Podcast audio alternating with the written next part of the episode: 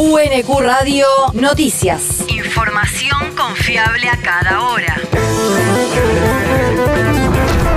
El clima. El Servicio Meteorológico Nacional indica que hoy se espera una máxima de 26 grados con cielo algo nublado, desmejorando hacia la noche. El viento soplará del norte a lo largo de toda la jornada. El país.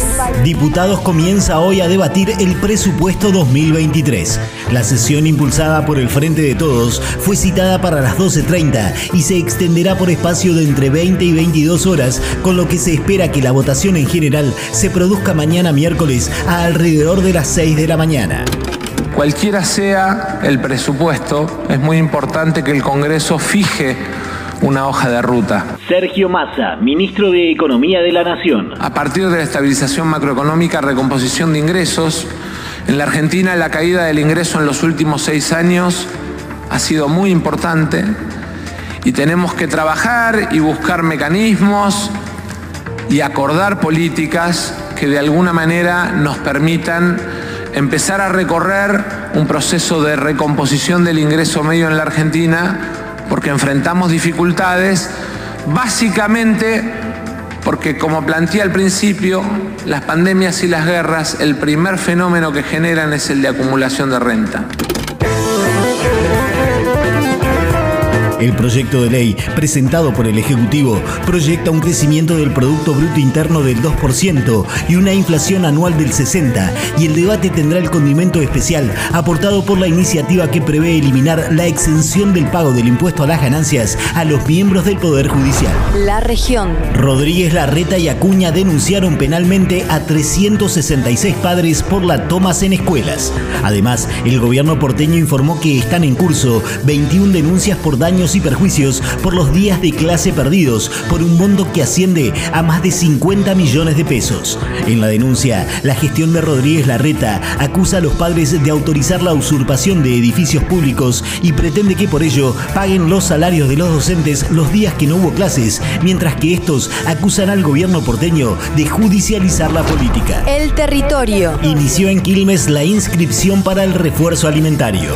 Comenzó en la sede de ANSES de Irigoyen al 400 la inscripción que es personal y que también puede realizarse sin turno en todas las oficinas del organismo previsional o a través de www.anses.gov.ar.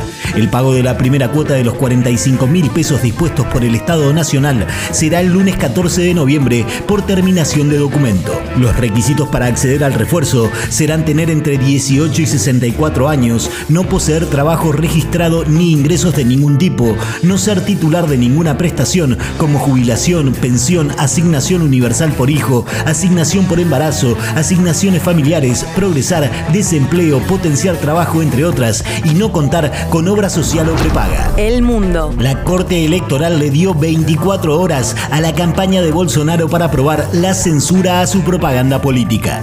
Así lo decidió el presidente del alto tribunal Alexandre Moraes, luego de que desde el bolsonarismo se denunciara que en los medios de comunicación de la región nordestina fueron bloqueadas las publicidades que promueven la reelección del mandatario. Desde el oficialismo afirmaron que Bolsonaro tuvo en la zona alrededor de 150.000 publicidades menos que las que se difundieron de la candidatura de Lula da Silva.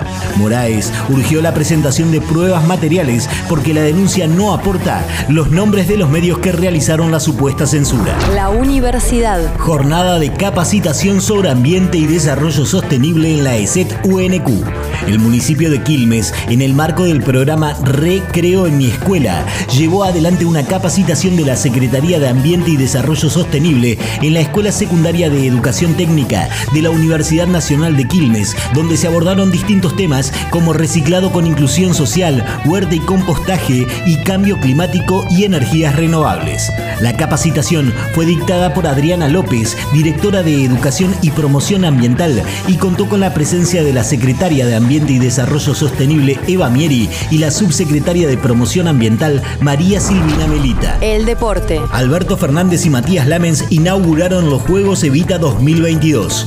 El presidente de la Nación y el ministro de Turismo y Deportes encabezaron el acto de apertura de las finales nacionales de los Juegos Evita Juveniles y Adaptados, las cuales disputarán unos 25.000 deportistas de todo el país. El evento se desarrollará hasta el sábado 29 de octubre en Mar del Plata, donde habrá competencia de 55 disciplinas distribuidas en más de 100 escenarios deportivos que se podrán seguir desde el canal Deport TV y la cuenta de YouTube del Ministerio de Turismo y Deportes de la Nación. UNQ Radio te mantiene informado. Información confiable a cada hora. UNQ Radio, la radio pública.